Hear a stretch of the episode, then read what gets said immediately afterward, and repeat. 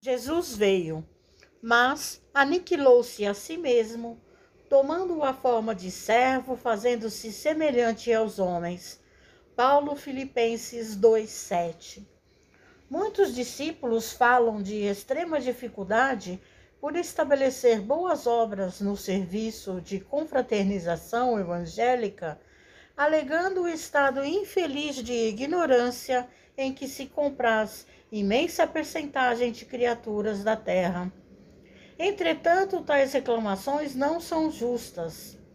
Para executar sua divina missão de amor, Jesus não contou com a colaboração imediata de espíritos aperfeiçoados e compreensivos, e sim aniquilou-se a si mesmo, tomando a forma de servo, fazendo-se semelhante aos homens.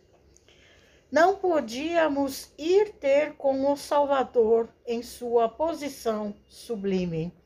Todavia, o Mestre veio até nós, apagando temporariamente a sua auréola de luz, de maneira a beneficiar-nos sem traços de sensacionalismo. O exemplo de Jesus, nesse particular, representa lição demasiado profundo. Ninguém alegue conquistas intelectuais ou sentimentais como razão para desentendimento com os irmãos da terra. Homem, algum dos que passaram pelo orbe alcançou as culminâncias do Cristo. No entanto, vemo-lo à mesa dos pecadores, dirigindo-se fraternalmente a meretrizes, ministrando seu derradeiro testemunho entre ladrões.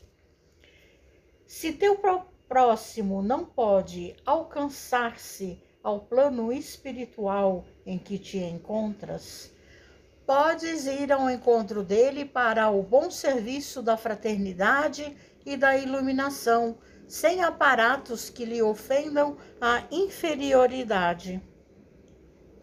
Recorda a demonstração do Mestre Divino. Para vir a nós, aniquilou a si próprio ingressando no mundo como filho sem berço e ausentando-se do trabalho glorioso como servo crucificado. Mensagem do livro Caminho, Verdade e Vida, Francisco Cândido Xavier, por Emmanuel.